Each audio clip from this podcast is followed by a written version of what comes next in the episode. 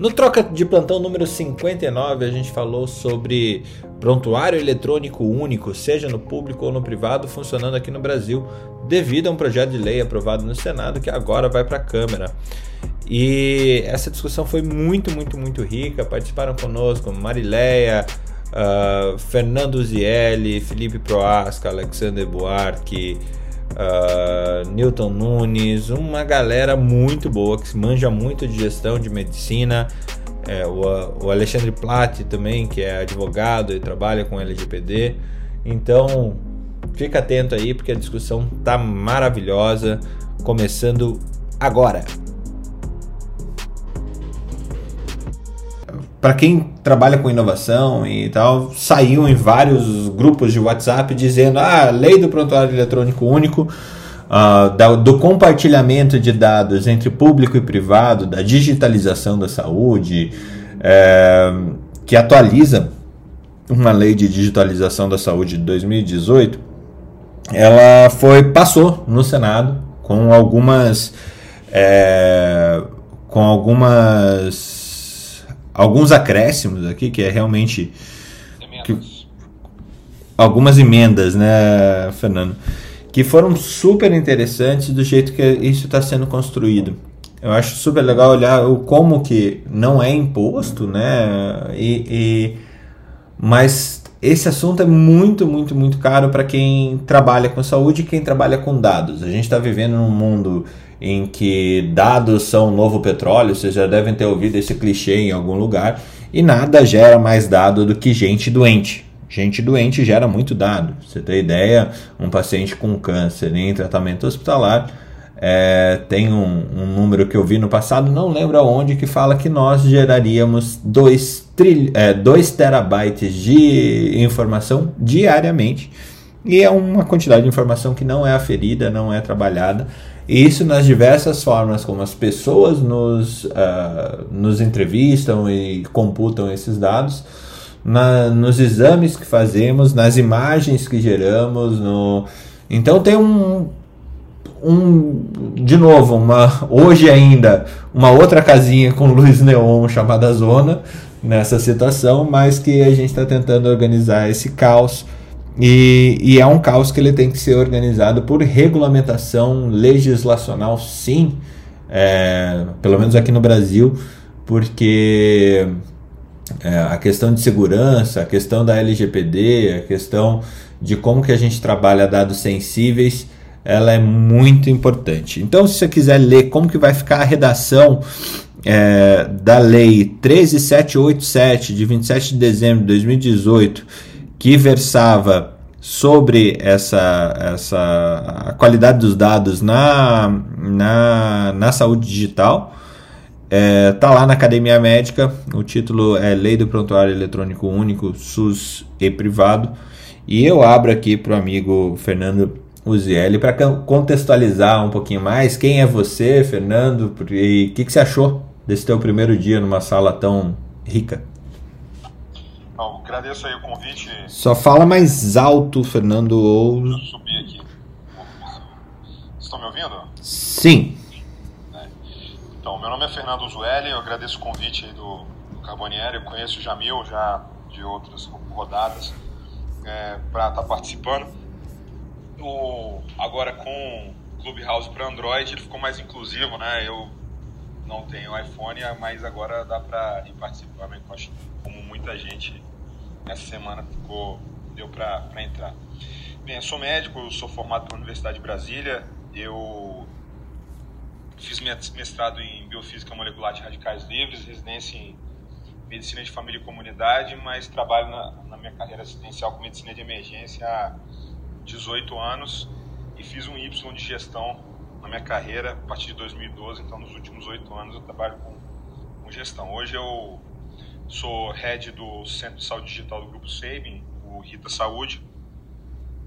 E tá, sobre o tema, né, e eu acho que já puxando, uma das coisas que chama a atenção quando a gente conversa sobre interoperabilidade, né, é a discussão de como vai se organizar esse ambiente de gestão de dados no Brasil. Eu acho que a, o Ministério da Saúde fez um trabalho, tem feito um trabalho muito bacana principalmente com relação à construção de arquitetura, e que está alinhado com aquilo que internacionalmente se estabelece de padrão. Então, hoje, falar de interoperabilidade sem falar de Fire HL7 né, é, fica muito difícil. E como Para quem não conhece Fire HL7, Fernando, traz a, os Sim. conceitos rápidos aí. É, foi definido como padrão internacional, né? Ah, um padrão de, Fire HL7 como linguagem de programação e estruturação de banco de dados para a organização dos dados em saúde, né? E esses dados em saúde, eles é, estando organizados dessa maneira, eles conseguem de maneira muito mais rápida e fácil serem interoperáveis, porque uma das grandes questões hoje quando a gente fala de interoperabilidade, do ponto de vista prático, né, quanto tempo demoraria, por exemplo, para você carregar um prontuário de um paciente numa base a partir de uma autorização que esse paciente fizesse para esses dados virem de algum lugar para você na sua base de análise. Né? Então esse tráfego ele é importante que ele seja, ele tenha velocidade, né? Porque senão não faz sentido.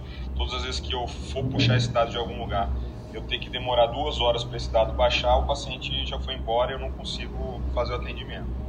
Né? E precisa existir um padrão para que esses dados eles trafeguem com segurança, né? Porque uma das grandes é, questões do tráfego de dados, né?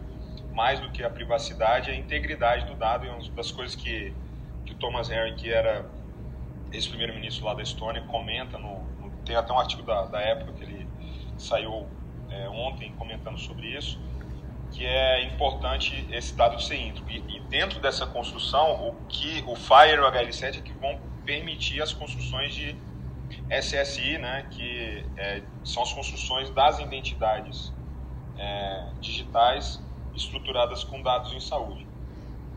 E o que, que eu percebo, né? E é, eu queria colocar aqui como né, uma, um espaço de conversa, né? Algumas percepções do que eu tenho visto, né? Que podem ajudar nesse debate com relação ao impacto da lei, né? Sobre esse cenário de interoperabilidade no Brasil.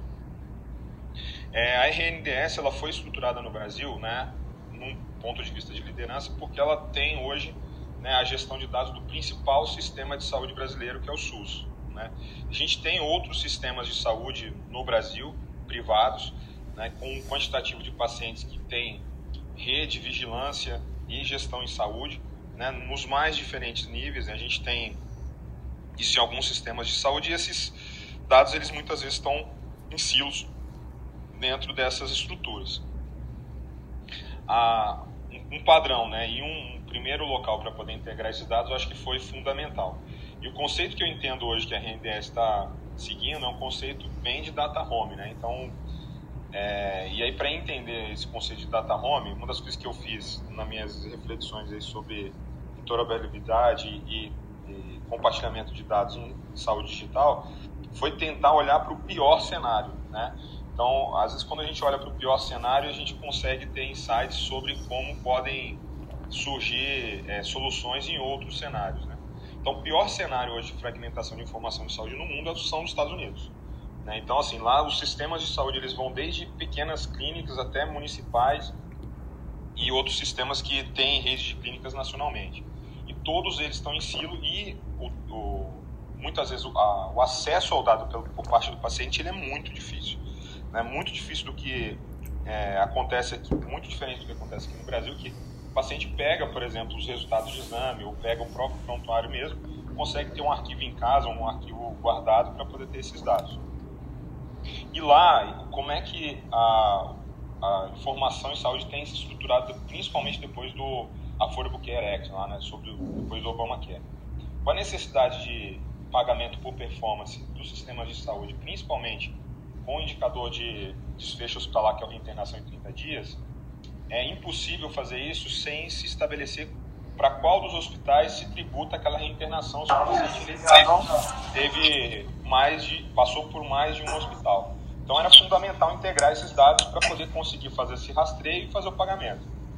E aí foi quando começaram a surgir lá, né, o, os data homes, né, ou as Health é, Exchange Information, que são as instituições que é, funcionam como uma casa de intercâmbio de dados. Então, é uma estrutura né, que recebe os dados que vêm dos mais diversos pontos e enviam esses dados para os mais diversos pontos mediante né, os, os consensos que são autorizados lá pela HIPAA, que é a instituição de, que avalia a qualidade de dados lá nos Estados Unidos. Só que isso só funciona bem, e a discussão hoje lá está muito quente nesse sentido, que esse tráfego de dados ele só funcionaria ou só é eficiente se ele fosse de maneira bidirecional. E eu acho que esse é o ponto que vai precisar ser discutido depois da aprovação da lei. Então, beleza, vamos ter um prontuário único, beleza, é, o SUS né, tem estrutura e tem condições, é, num primeiro momento, já de receber alguns dados, mas quando isso trouxer um tráfego muito grande, um volume de dados muito maior, né, muito provavelmente o sistema deve é, sentar, né, deve ter muita dificuldade para transicionar isso tudo. E dentro dos é, objetivos estratégicos da estratégia de saúde digital do Ministério da Saúde tem lá né, a parceria do setor privado e, e tem essa estruturação que tem que contar com o setor privado na interoperabilidade. Aí a, a, o caminho que eu, que eu entendo né, e que eu tenho enxergado é que no Brasil né, a gente começa a ter uma oportunidade grande para a criação dessas empresas de intercâmbio de dados em saúde, que é, vão passar a receber e a enviar dados, né, a partir, de, claro, que do consentimento do, do paciente, mediante a, a governança da LGPD, inclusive a sétima emenda da, desse projeto de lei, ele prevê justamente essa discussão toda que vai precisar acontecer em interoperabilidade, para que, num segundo momento, a gente tenha um ambiente de saúde no Brasil onde qualquer pessoa, né, que seja um profissional de saúde, mediante a, o consentimento do paciente, consiga se plugar ao data home que aquele paciente tem definido como seu para ter os dados, e aí pode ser o SUS ou pode ser outro, né, pode ser um outro data home e aí, mediante um consentimento que o paciente libera, esse prontuário integrado recebe esses dados ao mesmo tempo que ele estrutura esse registro eletrônico em saúde e devolve. Então, o fluxo ele tem que ser de mão dupla. Né? Não adianta eu falar de interoperabilidade sendo que eu, eu tenho que enviar para o SUS. Então, o SUS tem que enviar para mim também. Assim como qualquer é, empresa dessas de intercâmbio de dados também vai ter que fazer. Né? E aí, uma vez definido pelo governo, né, dentro daquilo que a LGPD exige, né, em condições, por exemplo, de pandemia, né, onde seria compulsório informação em saúde para resultado de exame, ou outras situações que se dispensaria o consentimento do paciente, esse intercâmbio entre um data home e o RNDS seria muito mais rápido, estruturado, fácil, né, e ganharia velocidade. Então, assim, é, essas são as minhas inquietações, as minhas e as minhas contribuições aí para o debate.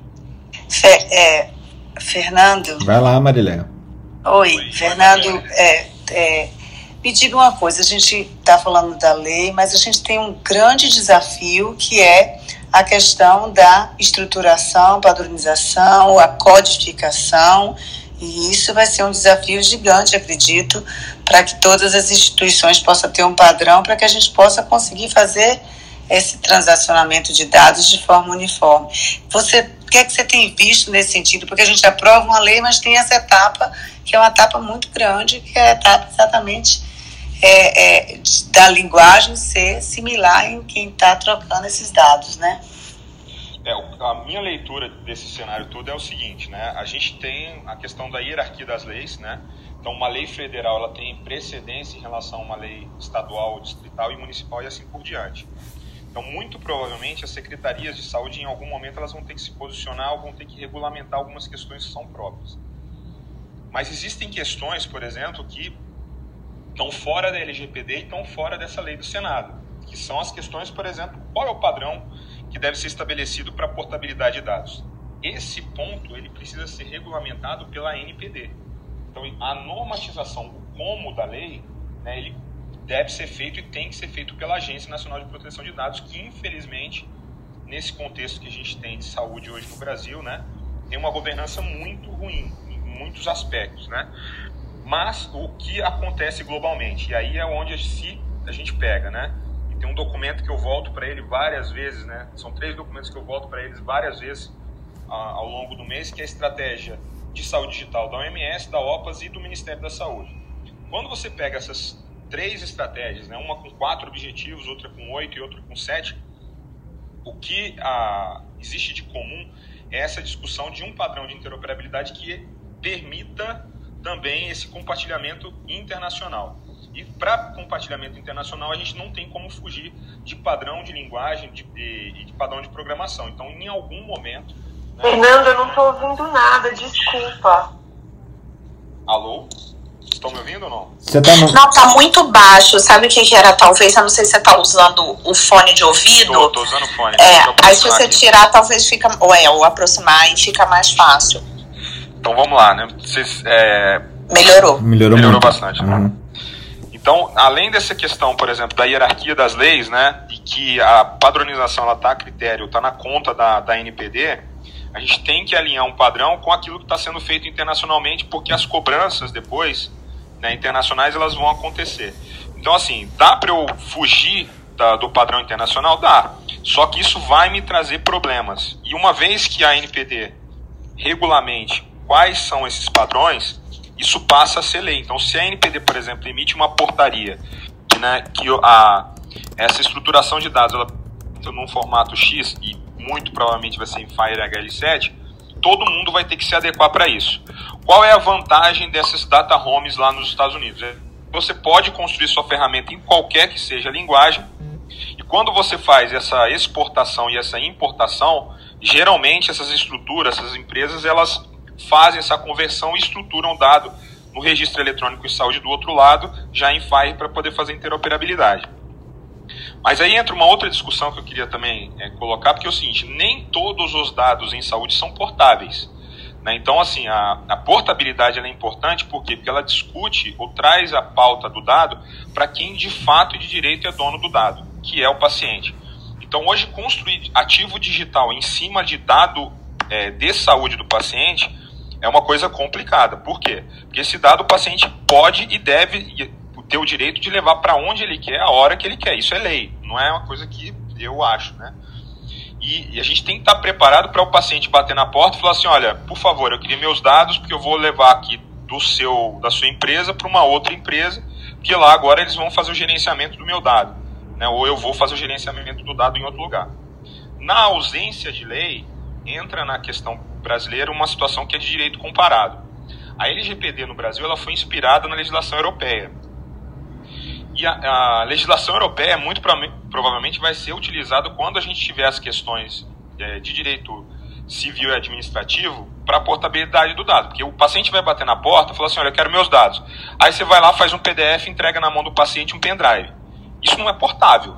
Né? Ele recebeu os dados na mão ali, mas ele não consegue plugar isso em nenhum outro lugar. Se o paciente, né, um paciente é, mais instruído, alguma coisa, quiser acionar judicialmente, e aí uma multa que vai até 50 milhões de reais, uma infração legal na LGPD, porque o dado ele não veio de forma portável, isso vai para o tribunal. O juiz vai chegar lá e vai falar assim: olha, cadê a normatização para saber qual é o padrão de portabilidade? Não tem, porque a NPD não fez.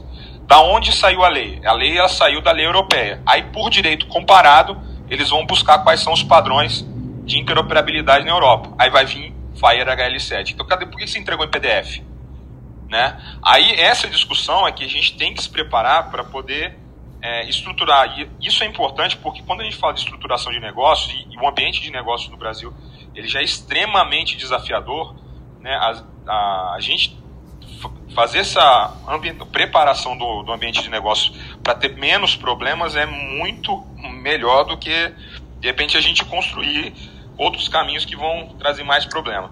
Fernando, e ainda vem uma outra situação que é a cibersegurança. A gente sabe que aqui no Brasil a, a, é complicado, a gente não investe tanto como Israel, mas é uma outra preocupação adicional, né? É, essa questão da integridade do dado, né, e da privacidade, que são os dois principais pontos quando a gente fala de cibersegurança, é que a gente vai precisar de estruturas bem robustas para garantir isso. Por isso que, na minha opinião, né, que deve acontecer nos próximos anos aí são as estruturações da, das casas de intercâmbio aí, ou empresas de intercâmbio de dados em saúde, que vão ser estruturas bastante parrudas, né, que tem uma capacidade de tráfego de dados muito grande. E aí a gente está falando de dado registro eletrônico em saúde, né? A, a gente no Brasil tem uma, uma situação que a gente, quando fala de dados né, em saúde, muitas vezes a gente olha pro prontuário médico, né, o registro da fisioterapia, da enfermagem, né, e do próprio paciente, porque o paciente ele tem a capacidade agora de escrever no registro de saúde dele, né, e o conceito de personal health record no, no mundo ele está bem estabelecido, porque, por exemplo, se o paciente está usando uma Smart Pen, ou ele está usando algum outro IOMT, quem está escrevendo no registro de saúde É ele dele mesmo. é ele. Então, assim, e aí, quando ele escreve no, no registro de saúde dele, e principalmente é, esses é, é, dispositivos, né, ou devices, eles vão é, necessitar né, de registro de dado em alta densidade. Né, que aí, por exemplo, eu não estou falando do eletro da pulseira. Eu estou falando do- da análise espectral desse eletro que permite hoje, por aplicativo, com uma derivação, fazer uma inferência de até 80% de chance desse paciente estar infartando. Mas aí o que, que acontece? Eu estou falando de alto, dado de alta densidade. Então não é um eletro que eu vou lá, entro no prontuário dele e vejo, por exemplo, só as curvas, né, as ondas. Não, não é isso. Né, por exemplo, pegar uma Não, tomografia. não é uma foto, né? É um filme. Não, não é né? uma foto. Não é uma foto. Por exemplo, uma, a grande discussão que está vindo sobre radiômics, né? Que é a radiografia fenotípica. Então não é ter o laudo da tomografia, mas é ter os pixels da tomografia nesse registro pessoal de saúde. Né? Então essas estruturas que vão estar nesse formato, que vão permitir, a partir do consentimento do paciente, aplicar é, os- as ferramentas de data, data analytics e de inteligência artificial, e esses dados não são portáveis, porque aí é onde está o, o ativo digital das, dessas empresas vão estar justamente na inteligência de dados, e aí para poder estar na inteligência de dados, a empresa que tiver maior tráfego, e aí daí está o interesse, né? Por que, que eu vou ter uma, um uma por que, que eu tenho interesse, por exemplo, em ter um conjunto grande de pacientes, ou ter um tráfego grande de pacientes? Porque a máquina aprende. Então, uma empresa que trafega, por exemplo, um milhão de pacientes, ele vai ter uma acurácia diagnóstica muito maior do que a empresa que trafega é, mil, cem mil pacientes. Por quê? Porque se tiver um algoritmo bom né, e que aprende, quanto maior o tráfego, mais ele vai aprender. Então, é, essa discussão ela precisa vir, e para poder ter essa velocidade toda, se a gente não tiver um padrão, né, a gente não vai conseguir, e um padrão que responda rapidamente, a gente não vai conseguir chegar lá enquanto algumas empresas vão estar avançando. Não tenha dúvida que assim vai ter gente fazendo direito e, ganha, e ganhando bastante dinheiro com isso, né, com, com análise de metadado. Né, a hora que anonimiza e aí sobe isso, a gente vai ter empresas, por exemplo, e aí é a velha história do, do médico é, experiente e do médico recém-formado. O que, que o médico experiente tem a mais que o médico recém-formado, além da capacidade de estudo? A experiência. Então, o médico experiente ele tem, teve um tráfego ao longo da vida lá de 20 mil pacientes que passaram por ele. Então, por exemplo, quando ele vê uma determinada alteração, né, ou diante de uma análise propedêutica, o raciocínio clínico dele é muito mais É. aguçado. E A coisa grita, né? Grita. O, o problema grita na tua cara.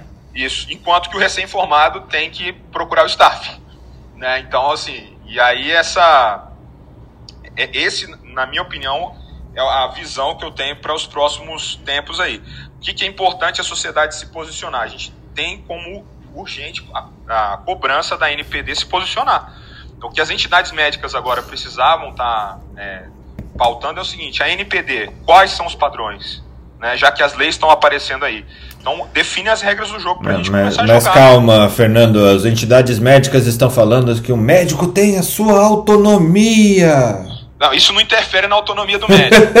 É, o que a gente quer é só as regras do jogo. Então, tipo assim, dá pra fazer gol de mão, né? Futebol australiano dá. Né? Então, assim, agora o soccer não dá. Então, assim, a gente tem que definir né, quais são as regras do jogo. Então, ó, qual é o padrão? Porque uma vez. Porque a gente precisa de regras para poder ter um bom ambiente de negócios. Se a gente não tiver um bom ambiente de negócio, a gente não vai acelerar. Por quê? Porque o investidor não vai botar dinheiro. Então, assim, a- a- o que aconteceu né, de empolgação de investimento nos últimos anos, né, com esse cenário de macroeconomia que a gente tem agora e a Selic subindo, vai secar o dinheiro. Então, assim, o, o que menos o investidor eh, deseja é, é risco se o governo compra risco. Então, assim, coloca as regras do jogo, né? Por quê? Tendo as regras do jogo, tem previsibilidade. O investidor tem interesse e vai fazer investimento. Deixa eu pular aqui pro, pro Alex, que eu acho que ele tem que abrir É, eu, eu, eu, achei que ia ser menos complicado, Alex. Eu achei que ia entrar só na discussão do tipo, olha, você como, como pessoa que olha gestão de plano de saúde e tal, e esse paciente que vai para o SUS e volta, o que, que você acha dessa integração de dados? Era bem mais simples a coisa, mas o ele chegou com soltou um caminhão de terra em cima do meu raciocínio. Bom Nossa, caminhão de terra, para é, falar a verdade. Praticamente uma aula, né, Fernando? Praticamente não, com certeza uma aula aí para a gente entender até essa questão de estruturação, modelo de, de, de dados, e eu nunca tinha pensado nessa questão da, inter, da, da questão de tráfego de dados, né? Infelizmente tem que sair em três minutos, vou só fazer alguns comentários pelo que eu vi do projeto e que eu acho que tem uma, uma, algumas relevâncias importantes, né? A primeira delas é, é, com relação ao tempo de guarda que está lá no projeto. Né? Eu estava olhando que o tempo de guarda é de 20 anos, né? Com relação ao prontuário eletrônico. Acho que isso precisa de alguns ajustes. Né?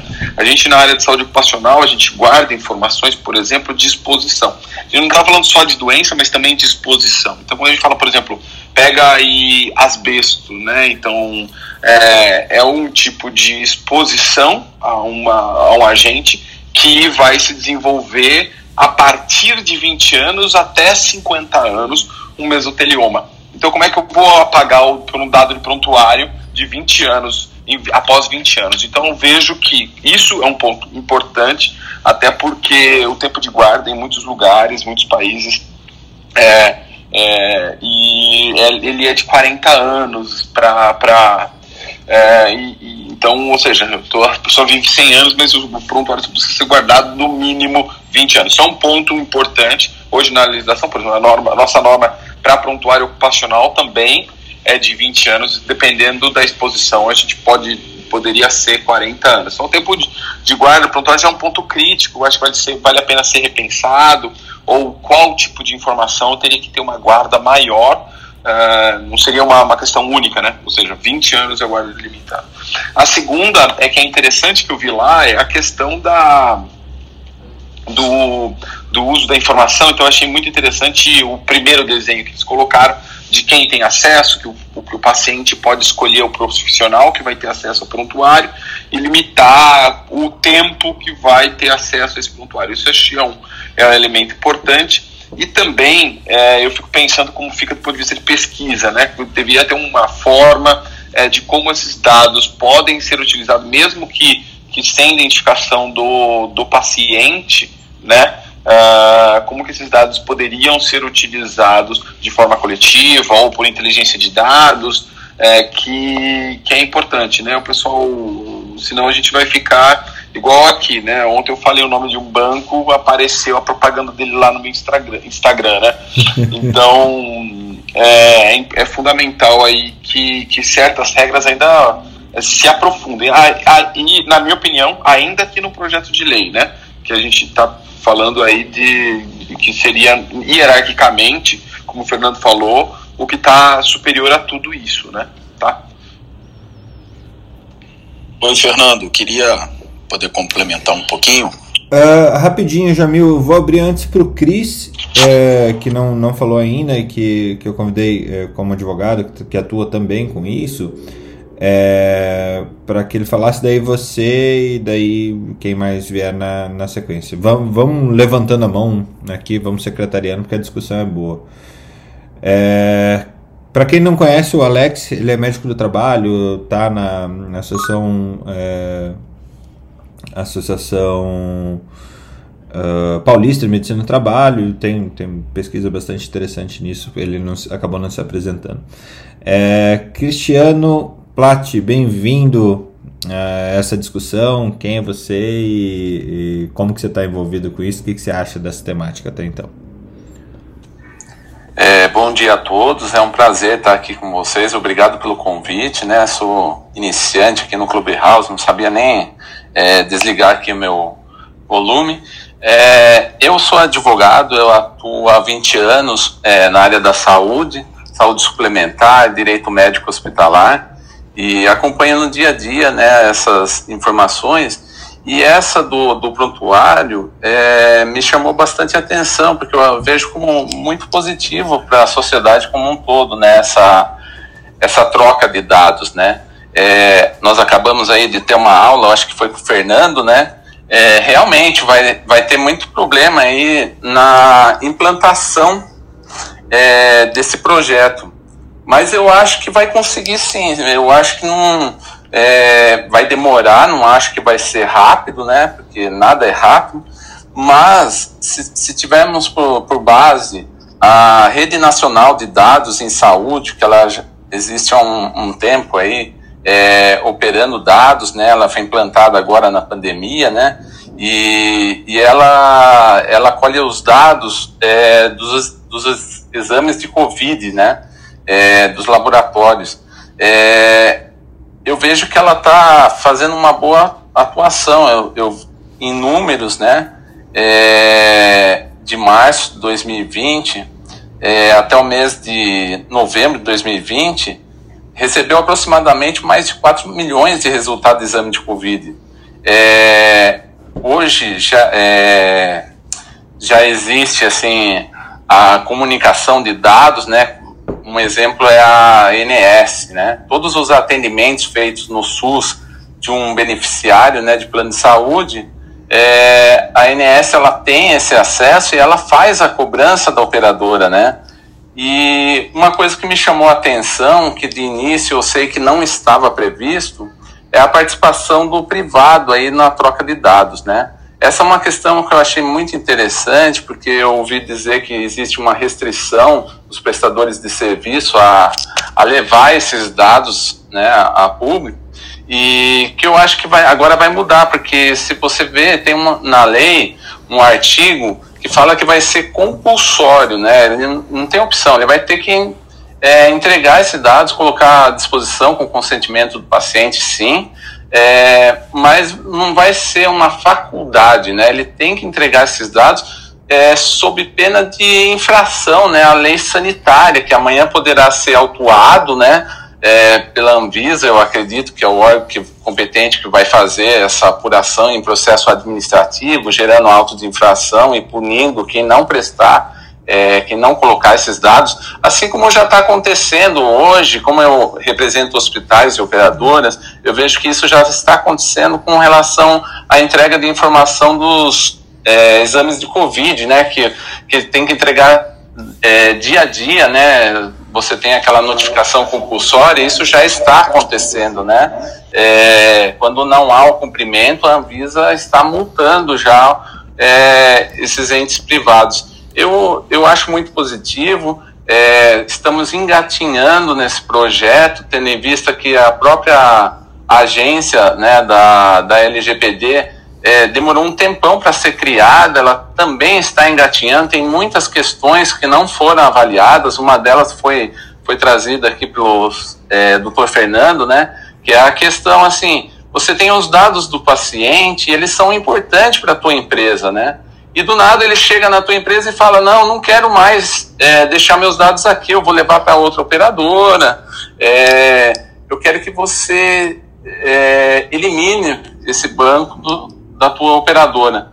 Só que, é, por lei, nós temos aí a prescrição para indenização, é, seja por erro médico e, e, e outras situações que podem surgir, que são de até cinco anos, né, para você ter o, é, o respaldo de acordo com aquelas informações do, do paciente, né? Eu fico pensando assim, como que é, o, o consumidor ele vai chegar, ele vai tirar os dados dele e você vai ficar vendido nessa situação amanhã no judiciário defendendo é, um, uma indenização por erro médico numa situação dessa. Então eu acho assim que há bastantes questões que, que, que vão ser trazidas à tona e vão ser resolvidas é, no tempo certo, né? Mas eu acho muito positivo, eu, eu torço para que isso aconteça de uma forma eficaz. Acho que vai é, demorar, mas vai acontecer. E eu gosto muito desse é, da tecnologia, né? Eu acho que em tempos de pandemia ela trouxe muitas novidades, como a telemedicina que estava encalhada há tempos no conselho, né? Não, não havia uma definição em que pese está é, tá prevista na resolução, mas só agora veio à tona na pandemia, está sendo muito bem utilizada, né? Eu participo de, de uma comissão especial na OAB de telemedicina, onde nós discutimos, elaboramos projetos, nós entregamos é, vários é, apontamentos. nós é, entrevistamos inclusive o Queiroga, né, o, o ministro da Saúde, é, para saber quais, é, qual era a visão do mercado com relação à telemedicina, né? É, quais eram os ônus e os bônus. E, e, e, puxa vida, eu espero que ela seja aprovada o quanto antes. Hoje nós temos aí, com relação à telemedicina, a Vivo, que está lançando aí uma plataforma com a Teladoc, né? Então é uma questão aí que não tem como voltar atrás, né? Uma empresa desse porte não ia lançar uma plataforma se ela não tivesse consciência de que é, já está implantado, né? É, Só mais, fica... mais uma coisa a acrescentar, né? Nessa situação que o ZL trouxe, é, só já passo para você, Jamil. É, quando a gente vê uma interação de Vivo mais Teladoc, Teladoc é a maior multinacional de telemedicina do, do mundo. É, como que vai ficar esse tráfego de dados é, entre pacientes brasileiros ou pacientes com, com em sistemáticas transnacionais como essa, né? Então é, é, é, é realmente uma coisa que a gente tem que sair da caixa para pensar, né? E isso já está acontecendo, né, Fernanda? Porque você vê assim que a Mil, né, é, tem a Unite Health, então já tem atuação lá fora, né? Então essa transmissão de dados ela já está ocorrendo, né? E aí vai ter que ter uma, é, um apoio, seja do outro país como o Brasil, para ter essa comunicação de uma forma amena, né? Que Exatamente.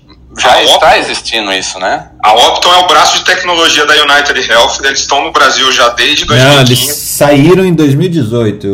Não, na realidade o que saiu na realidade foi parte da, da foi operação. Foi o escritório, mas, né? Foi a consultoria. É, mas a operação que, que sustenta isso que o Cristiano está falando é que existe uma ferramenta dentro da Optum que chama Horta, que trafega dados de saúde de um sistema de saúde inteiro no Brasil para fora do Brasil. Isso existe já há seis anos. Perfeito. E, assim, com a capacidade de, de, predi de predição de dados e sinistro muito, muito grande.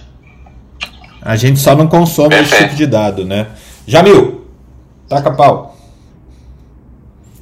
Então, Fernando, queria fazer só alguns comentários é, a respeito do projeto de lei. Né? Primeiro, sem dúvida nenhuma, eu acho que o propósito é bastante interessante, é bastante positivo. Eu acho que uma das motivações, sem dúvida, é a questão da Lei Geral de Proteção de Dados, porque o paciente passa a ser o titular e também o controlador do dado. Tá? Então, é, eu acho que esse movimento é, desse, dessa unificação dos dados em saúde é, na mão do paciente tem muito a ver também, passa também por um dos, dos critérios motivadores é, da Lei Geral de Proteção de Dados, que faz com que o paciente passe a ter controle sobre os próprios dados. Isso é muito interessante. Então, acho que já é um fruto da própria Lei Geral. Segundo, é, eu, eu lendo o, o, o projeto de lei, é, e assim, eu achei bastante positivo, só que ali ele fala o que, mas ele não fala como. Então, assim, é, eu, o, o que o Fernando comentou antes é o como, isso realmente é, vai ser motivo de muita, é, muita, muita preocupação do ponto de vista de tecnologia. Por quê? Porque até hoje a gente não tem um sistema é, definido de interoperabilidade, se vai ser HL7, FIRE, etc. Né? Só para você ter uma ideia, a gente como startup, a gente já olha a, a toda a semântica e, e toda a, a, a, a, a, a, taxonomia do dado em FIRE HL7. Mas assim, a gente nem sabe se de fato é esse é o meio que vai ser utilizado, esse é o barramento que vai ser utilizado. Né? Então, é, de falar o que, mas não de falar o como, como você faz, como você executa. Então, assim, eu já participo de inúmeras discussões com o Jackson, pessoal da SBIZ, etc. E assim, ainda não tem uma clareza, ainda não tem a arquitetura, ainda não tem a infraestrutura para que se faça. Né? E quando você lê o projeto de lei, ele de define dois anos a partir da data da aprovação é, e quem obviamente não se adequar vai estar, tá, é, é, enfim, sendo penalizado, como o colega falou aí, da, pela lei sanitária, enfim. Então, veja, é, é mais, eu fico, é, eu vejo com bons olhos, mas ao mesmo tempo eu vejo com uma certa atenção, porque nós ainda não temos os meios para fazer esse tipo de, de, de, de, de, de integração ou de comunicação com a rede nacional de dados em saúde. Sem dúvida nenhuma, é um movimento extremamente, é um movimento extremamente necessário é um movimento motivado pela própria Lei Geral de Proteção de Dados, é, ao meu ver, né? porque essa questão de prontuário único, unificado, isso não é nenhuma novidade, isso já é uma discussão há anos e nunca se chegou a nenhuma conclusão. Então, é, é uma, eu acho que é, infelizmente, assim, ao meu ver, falar o que se tem que fazer, mas sem dizer como se faz, isso é um problema intrínseco no Brasil em vários processos e que muitas vezes geram confusões, geram gastos de tempo, energia, dinheiro, enfim, e muitas vezes você não consegue é, resolver o problema, né? Então, você mostra aí que o governo está fazendo algo, né? É, mas ao mesmo tempo você não diz como que tem que ser feito esse algo. Então, eu vejo com bastante bons olhos, mas ao mesmo tempo eu vejo com bastante preocupação, porque a gente precisa de fato saber a metodologia do processo. E em conversas inúmeras uh, com o pessoal da Rede Nacional de Dados em Saúde, eles falam que isso não vai estar disponível ainda para a rede privada. Ora, se nós temos um projeto de lei que define que as, o, o, setor privado também vai ter que fazer essa integração, mas no discurso isso não é, é, é viável, então existe ainda né, um, um, ruído de comunicação muito grande entre o que está no projeto de lei e o que é falado. Então a gente precisa de fato focar nisso e entender um pouco melhor. Agora, ao mesmo tempo, né, eu até convido aí, eu sei que tem muita gente do setor privado, uma vez com esse projeto de lei, pressionar o, para se saber como fazer, né? Qual é a, qual é o sistema que vai ser utilizado, né? Para onde que nós vamos exportar esses dados? Porque hoje, por exemplo, nos processos é, das startups em saúde, na qual me incluo, o paciente ele já é comunicado, ele já é é, é, quando ele, ele entra num sistema de tecnologia em saúde, ele já tem toda aquela, aquela pergunta, né, aquele modal de questionamento né, em relação a, a, a, aos dados e etc. E tal. Então, isso já está pronto do ponto de vista da Lei Geral de Proteção de Dados, do Privacy by Design, isso já está construído. Agora, para onde a gente exporta esses dados se o paciente assim consentir, entendeu? Então, eu acho que ainda falta Jamil, acho que entrou num túnel. Fernando, é o que eu queria comentar sobre o que o Jamil falou, se possível. Espera aí que tá, tá lento aqui, Newton. Essa é a minha, é minha contribuição, meu questionamento e minha provocação em relação ao projeto de lei. Tá, legal. Newton tá, tá um pouquinho lento aqui. Eu acho que na fila eu tenho Renato e depois Newton. Gente, vamos tentar é, esgotar isso até 8 e meia daí. Tá bom? Renato? Bom dia, Fernando. É, obrigado pela oportunidade de falar. Eu queria comentar sobre a questão do, dos dados e um pouco sobre a regulação. Né? Foi comentado aqui o prazo de 20 anos para manter os dados, né? E eu só queria lembrar que é, existem tecnologias, principalmente de aprendizado de máquina, que à medida em que se acumulam dados e tem acesso a, por exemplo, muitos exames de imagem, isso gera um benefício muito grande em termos de qualidade né, do aprendizado de máquina e da possibilidade desse aprendizado vir a auxiliar de maneira valiosa o diagnóstico dos médicos. A minha postura sempre é de sugerir que se faça a assistência ao médico e não a substituição do diagnóstico, né? É, dessa forma, é, essa validade de 20 anos, né, se for é, é, teria que ser permanecer a possibilidade de manter além dos 20 anos, principalmente para poder beneficiar é, esses algoritmos de aprendizado de máquina. Então esse é o primeiro ponto. O segundo, queria lembrar que na questão da regulação, eu acho que a gente tem uma situação é, até de certo risco né, da, da posição do Brasil no mundo, porque é, a gente tem uma população muito grande, uma população com uma diversidade genética de origem é, geográfica muito diversificada, né? Então o Brasil é, é uma base de dados de grande valor é, em termos de variedade genética, né? Para poder usar na, no aprendizado de máquina. Mas a gente corre o risco de, de fazer com que a regulação é, segure esse avanço. É, o que já está acontecendo hoje é que está mais fácil para algumas startups mais desenvolvidas começarem a atuar no exterior do que no Brasil, porque aqui, é, infelizmente, as discussões estão, são muito demoradas, porque tem que envolver muitos atores, né? E tem países onde isso é muito mais simples. E eu não estou querendo com isso dizer que a gente tem que ir mais rápido.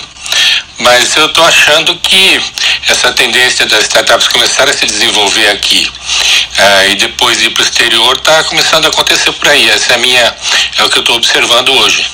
Então era isso. Muito obrigado. Bom dia a todos. Muito bom, obrigado. Newton, tá contigo.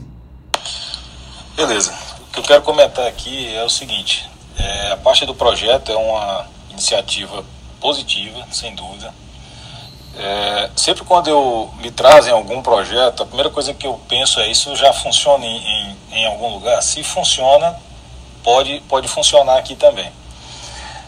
Tem um aspecto só, Fernando, que eu vejo, assim, para mim realmente as três principais dificuldades disso aí é interoperabilidade, que como disse muito bem o Fernando, é, agora que se conseguiu pelo menos é, encaminhar para um padrão que é o FIRE, a integridade para saber se o dado chega do outro lado do mesmo jeito que ele saiu, sem, é, sem é, corromper esse dado, e o armazenamento desses dados, especialmente se tiver que guardar para 20 anos, onde esse negócio vai ficar.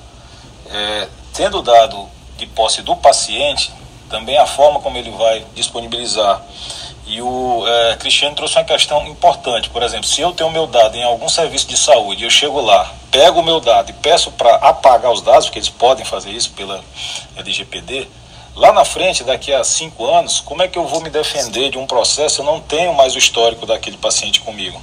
Isso é uma coisa que eu realmente fiquei pensativo aqui quando o é, Cristiano colocou. É, a outra questão limitante, bem limitante, que ainda não foi tocado aqui, é, quest é a questão da educação do povo, porque vocês estão pensando com raciocínio de europeu, né? É, americano e tal. Agora, imagina vocês no interior do Nordeste, primeiro, para chegar uma conexão de internet lá que preste, e segundo, as pessoas que vão inserir esses dados ou vão ter a cognição de liberar ou não seu dado. Entendeu? É, é muito mais complexo do que o que foi colocado aqui. E a outra questão que eu vejo, como são várias entidades no Brasil, e aqui tudo é mais burocrático, tem uma expressão que é do jargão, não sei se todo mundo conhece, para tudo isso acontecer aqui, que foi falado, você tem que combinar com os russos, né? Então, é, tem entidade médica, Conselho Federal de Medicina, tem o Congresso, que vai ver como pode tirar proveito disso aí, tem a própria presidência, tem ministério, tem entidades de classe de todas as classes envolvidas. Então não vai ser tão simples assim se for só top-down. Entendeu? No Brasil não funciona isso, porque ele vai sofrer uma série de entraves que vai empurrar isso mais 20 anos. É, e está tá se fazendo assim. Uma coisa que é correta é alguém tem que definir a regra do jogo. E essa regra do jogo no Brasil, historicamente, tem que ser definida pelo governo federal. Uma outra coisa que ainda nem, nem se chegou a consenso é qual é a identificação do usuário. Então, por que número nós vamos ser reconhecidos por esse sistema? Né? Por exemplo, o caso que geralmente trazem de modelo é o caso da, é o caso da Estônia, né? que é um país totalmente digital, que, para quem não sabe, até 20 anos, há 20 anos não se tinha nem internet boa lá, é, mas houve uma vontade política houve um arcabouço jurídico, que é outra coisa que tem que ser montada solidamente, porque para quem faz direito, pode ter certeza, esse vai ser o novo filão de ganhar dinheiro daqui para frente. Tá? Porque se for implantado da forma, de forma desorganizada, vai gerar uma série de brechas que vão dar margem a ações judiciais. É, então tem que ter o arcabouço político, o arcabouço jurídico e o arcabouço da sociedade. A sociedade tem que estar preparada para mudar a sua mentalidade para um formato digital. Mas eu quero dizer, Fernanda, que eu participei, só para é, encerrar minha fala, eu participei de uma sala de domingo de manhã, que é, é uma sala muito boa, com vários atores importantes sobre isso, inclusive está o, o, o Dorico, né, que é quem comanda essa sala, que é da Fiocruz, e o Jackson já foi lá, o Jamil também já foi, que na última, no último domingo eles citaram a, a, a academia médica né, como um dos instrumentos aí que podem é, propagar para os médicos pra, é, essa mentalidade nova, digital, né, para vencer essa barreira do próprio médico. Eu achei bem, bem, é, bem bacana lá, foi, isso foi colocado. Então até lembrei aí de você na hora lá. Ah, que beleza. Do seu trabalho. Pois é, foi, foi muito massa. E, então é isso, pessoal. É, ainda falta muita coisa, mas assim, eu gosto de olhar sempre o copo meio cheio, acho que é bem positivo já. E acho que nós devemos usar as nossas influências para que o negócio aconteça. É isso aí, bom dia. Bom, é... Legal ouvir isso dessa forma. Eu acho que a gente realmente tem um papel é, principalmente variado, né? Eu acho que inovação acontece quando você tem variabilidade. Essa é a única premissa para mim que é, que um ambiente inovador precisa ter é variabilidade. É inteligência, sim, outras coisas, mas se você tiver variabilidade, você consegue contemplar é, várias nuances e ter menos certezas e acabar explorando e ter, e ter mais tentativas que elas podem buscar um acerto. E Cristiano tinha aberto, Fernando, vou pedir que você feche esse assunto para gente. Você que trouxe a aula, feche com essa depois de ouvir a colaboração de todo mundo, daí você fecha essa, esse assunto aqui conosco. Ah, peraí, Ana, você quer falar alguma coisa sobre a Estônia que, que você tem antes do, do Cristiano? Ana Panigassi. Oi, alô. Não, acho que o Newton falou tudo, que e devido ao avançar da hora aí também, é, acho que ele cobriu bem o assunto. É, hoje eu vou segmentar em dois esse podcast, então vai ficar mais fácil. É, esse assunto vai estar isolado. Cristiano? Oi, Fernando. É, eu acho que o Newton ele tocou na ferida, tá? É, que é a informação para a sociedade. Eu acho que é a primeira coisa que tinha que ser feita, informação para a sociedade, que é um nós temos num país assim muita diferença de cultura, ele citou uma situação que é muito importante. E eu digo isso tendo por exemplo a LGPD, né, que ela entrou em vigência, a multa vai ser aplicada a partir de agora. Nós não tínhamos uma agência né, controladora para dizer, para emitir é, fax de informações para a sociedade, nem hoje ainda isso está em, implantado. E o que, que acontece? Essa falta de agência, ela gerou no judiciário uma bagunça, por quê? É, o PROCON se meteu e já aplicando a LGPD. O Ministério Público teve ações que eu, que eu defendi que ele aplicou a LGPD.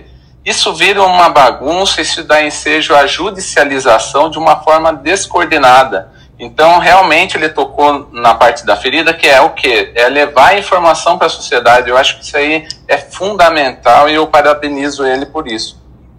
É, isso, isso, isso ficou bem estranho, né? Parece que, assim, alguém levanta e fala, eu invoco o meu poder de LGPD. Daí você ganha superpoderes e aplica uma multa.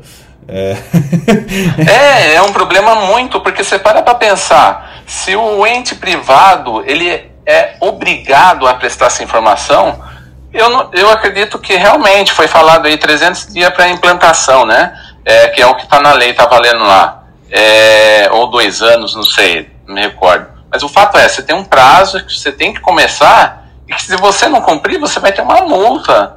E aí vai virar o quê? Um, uma forma arrecadatória para o ente público? É isso? É esse o ensejo? Eu acho que não, né? Eu acho que nós temos muito para contribuir para a sociedade, né? Show de bola. É, só uma coisinha que eu esqueci de falar, Fernando.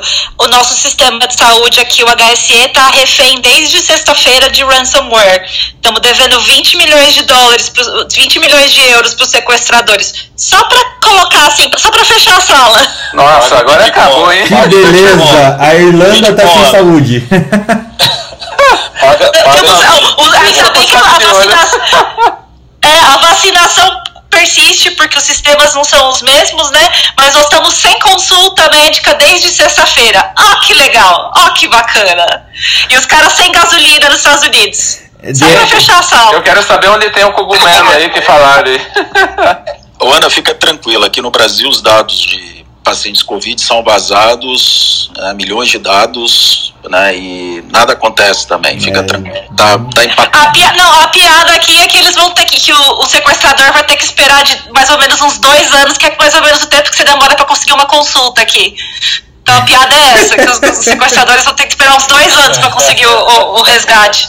Esse SUS irlandês, pelo amor de Deus, hein, Ana? Pois é. O Zé, ele só antes do teu fechamento, tem uma pergunta do Messias que ele mandou lá no nosso grupo de, de, de Telegram. Ele quer saber também um pouco do, do custo, né?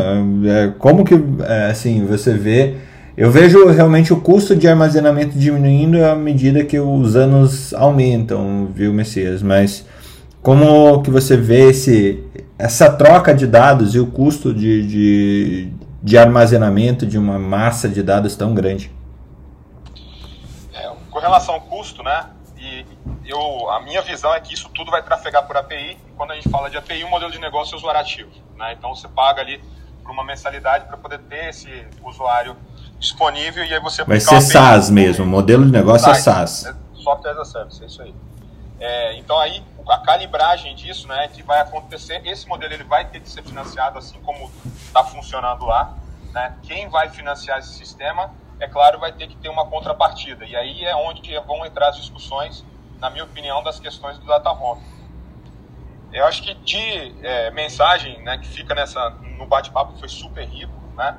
Primeiro, né, que a gente tem algumas necessidades que são gritantes e latentes, que tanto para ambiente de negócio, né, para ter segurança de investimento, porque a gente vai precisar de muito investimento privado, que o governo não vai fazer isso. O SUS hoje ele está é, desfinanciado, então não é nem subfinanciado, porque com a alteração do teto ele está desfinanciado. Então qualquer é, alteração, o orçamento ele é variável, né? Então a, com certeza é uma área que vai precisar de muito aporte e para ter aporte do, da, da iniciativa privada é fundamental que exista é, previsibilidade e estabilidade no, no, no ambiente de negócio. E aí, para isso, a gente precisa se engajar né, com duas coisas. Primeiro, para pressionar dentro das nossas, dos nossos ciclos de inferências, de, de influências, as discussões necessárias para que a NPD se posicione naquilo que é necessário, junto ao CFM né, e junto às outras autoridades em saúde no, no Brasil, para criar um ambiente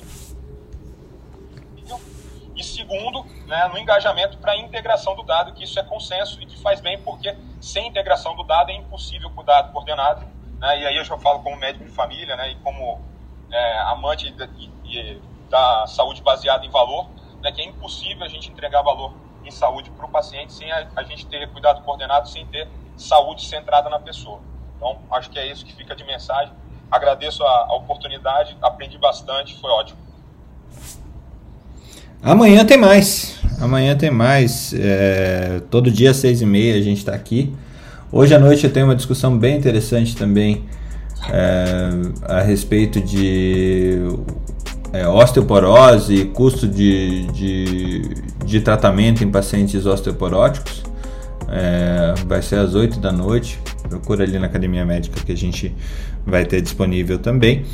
E é, amanhã vamos sextar, ainda sem tema definido, mas logo mais a gente traz aí para vocês e compartilha com todo mundo que está ali no grupo, no grupo do Telegram é, sobre o tema de amanhã. E se você está lá no grupo, pode ir dando dica do que, que a gente pode fazer para amanhã.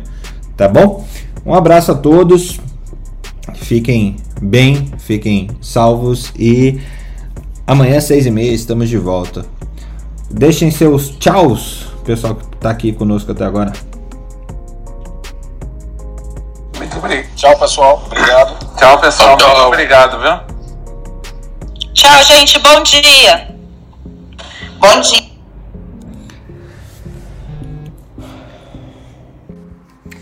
Academia Médica. Bem-vindo à revolução do conhecimento em saúde.